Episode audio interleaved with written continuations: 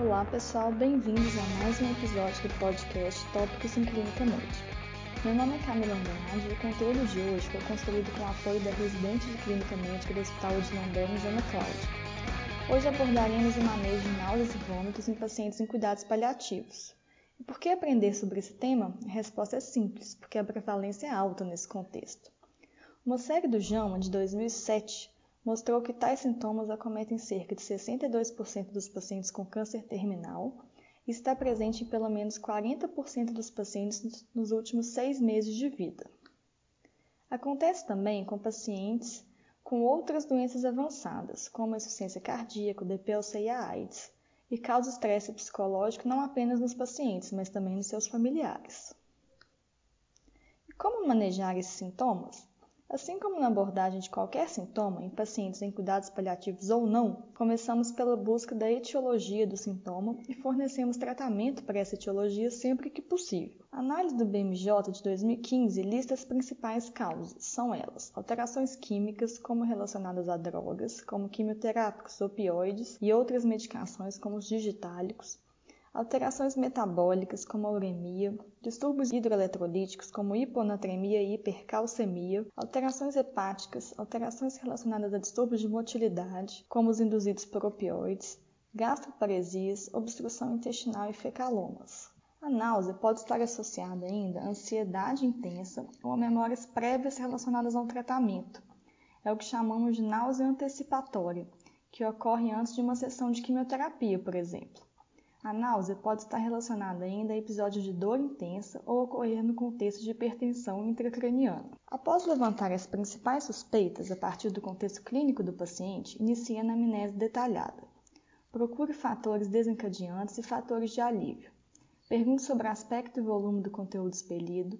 Informe-se sobre hábito intestinal e uso de medicações. Faça um bom exame físico procurando por sinais de desidratação, toxicidade por drogas, alterações do sistema nervoso central, alterações abdominais como visceromegalias e ascite e sons intestinais alterados. Os exames laboratoriais complementam a investigação.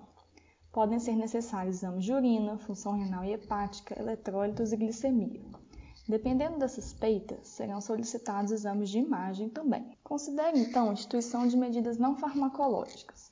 Um guideline escocês publicado em 2017 lista algumas dessas medidas: higiene oral adequada, regularização do hábito intestinal, consumo de porções alimentares menores, evitar comidas processadas ou com cheiros fortes e suporte psicológico. Sobre o manejo farmacológico, as evidências científicas que servem de base para o uso da maioria dos antieméticos são limitadas e derivadas quase exclusivamente de estudos na população oncológica. Por essa razão, a medicação inicial escolhida considera o alvo presumido e o racional fisiopatológico de cada droga utilizada.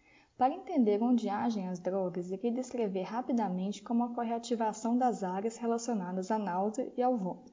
Esses sintomas ocorrem devido à estimulação de pelo menos uma das quatro vias conectadas por vias aferentes ao centro do vômito, localizado no tronco cerebral e responsável pela ativação motora final do reflexo de vômito. A primeira via decorre da estimulação da zona quimiorreceptora, que é funcionalmente externa à barreira hematoencefálica e por isso exposta a toxinas da corrente sanguínea e líquido cérebro-espinhal. A via cortical é estimulada pelos cinco sentidos, pela ansiedade, irritação meníngea e aumento da pressão intracraniana. As vias periféricas são ativadas por receptores localizados ao longo do trato gastrointestinal. E a quarta e última via é a via vestibular, estimulada por estímulos provenientes do labirinto. Existem quatro neurotransmissores principais envolvidos no processo: serotonina, dopamina, acetilcolina e histamina, todos com receptores presentes na zona quimiorreceptora. A serotonina é particularmente importante na ativação das vias que partem do trato gastrointestinal. Já a acetilcolina e histamina atuam nas vias vestibulares. Os receptores de dopamina estão presentes tanto centralmente, na zona quimiorreceptora, como perifericamente no trato gastrointestinal. A ativação advinda do córtex é uma via complexa, dependente de diferentes neurotransmissores e associadas a memórias prévias. Agora, vamos escolher a primeira opção de medicamento para algumas situações encontradas na prática clínica. Quando há mais de uma etiologia presente ou etiologia indeterminada, Os antagonistas dopaminérgicos, como a metoclopramida e o haloperidol, costumam ser as drogas de escolha por ter ação na zona quimiorreceptora. Devemos lembrar, no entanto, dos efeitos colaterais dessa classe de medicação, como a sonolência e os efeitos extrapiramidais.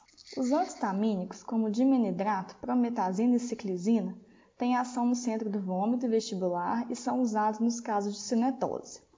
Também apresentam risco de sedação e geralmente têm ação anticolinérgica associada. A droga com ação anticolinérgica mais usada é a escopolamina, que tem ação no sistema vestibular e centro do vômito, além de causar redução de secreções no trato gastrointestinal. Sua indicação principal é a náusea ou vômito relacionada à obstrução intestinal.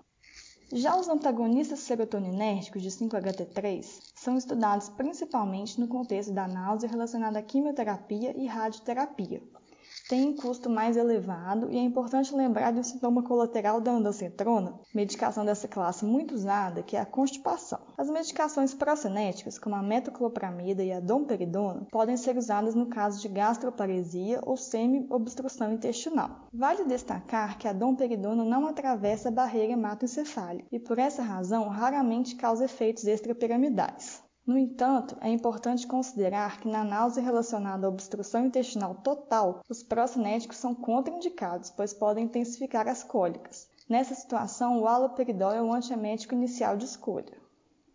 A dexametasona é usada considerando seu efeito anti-inflamatório na náusea associada ao aumento de pressão intracraniana e na obstrução intestinal maligna. No entanto, revisão sistemática da Cochrane do ano 2000 não conseguiu mostrar benefício significativo do uso de dexametasona na obstrução intestinal maligna. Como efeitos colaterais podemos citar miopatia, hiperglicemia e alteração de humor. Outra droga da qual podemos lançar mão são os benzodiazepínicos, que podem ser usados na náusea relacionada à ansiedade e na náusea antecipatória.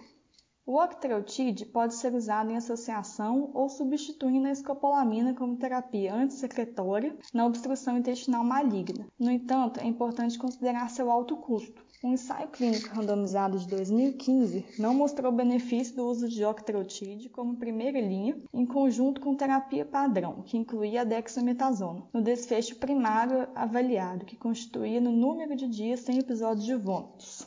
Em geral, é necessária associação de drogas e algumas regras básicas devem ser seguidas. Medicações com ação semelhante, como metoclopramida e domperidona, não devem ser associadas. Medicações com mecanismos competidores, como a metoclopramida, que é um procinético, e a ciclizina, que é um anticolinérgico, também não devem ser associadas. Já agentes com ações em vários receptores, como a levomepromazina e olanzapina, devem ser usados como segunda linha, devido ao maior potencial de causar efeitos colaterais.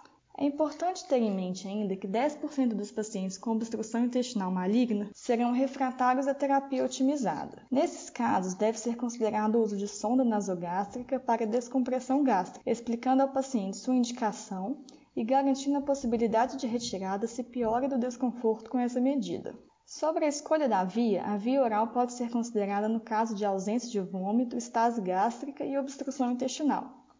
Já a via parenteral será a primeira escolha caso esses fatores estejam presentes. E para finalizar, vamos recapitular alguns pontos? A avaliação inicial da náusea e do vômito consiste em buscar, através da anamnese, exame físico exames complementares, a etiologia mais provável dos sintomas. Considere sempre o manejo não farmacológico dos pacientes. E ao pensar no manejo farmacológico, lembre-se das quatro vias de estimulação da náusea e do vômito e a partir daí escolha o tratamento inicial mais adequado. Em caso de refratariedade, considere associação de medicamentos com mecanismos distintos, mas não competidores. Bom, pessoal, por hoje é só. Obrigada pela atenção e até o próximo tópico.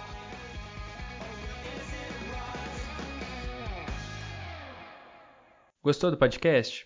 Quer receber os novos episódios do Tópicos no momento em que eles forem publicados, no seu dispositivo e sem precisar fazer nada?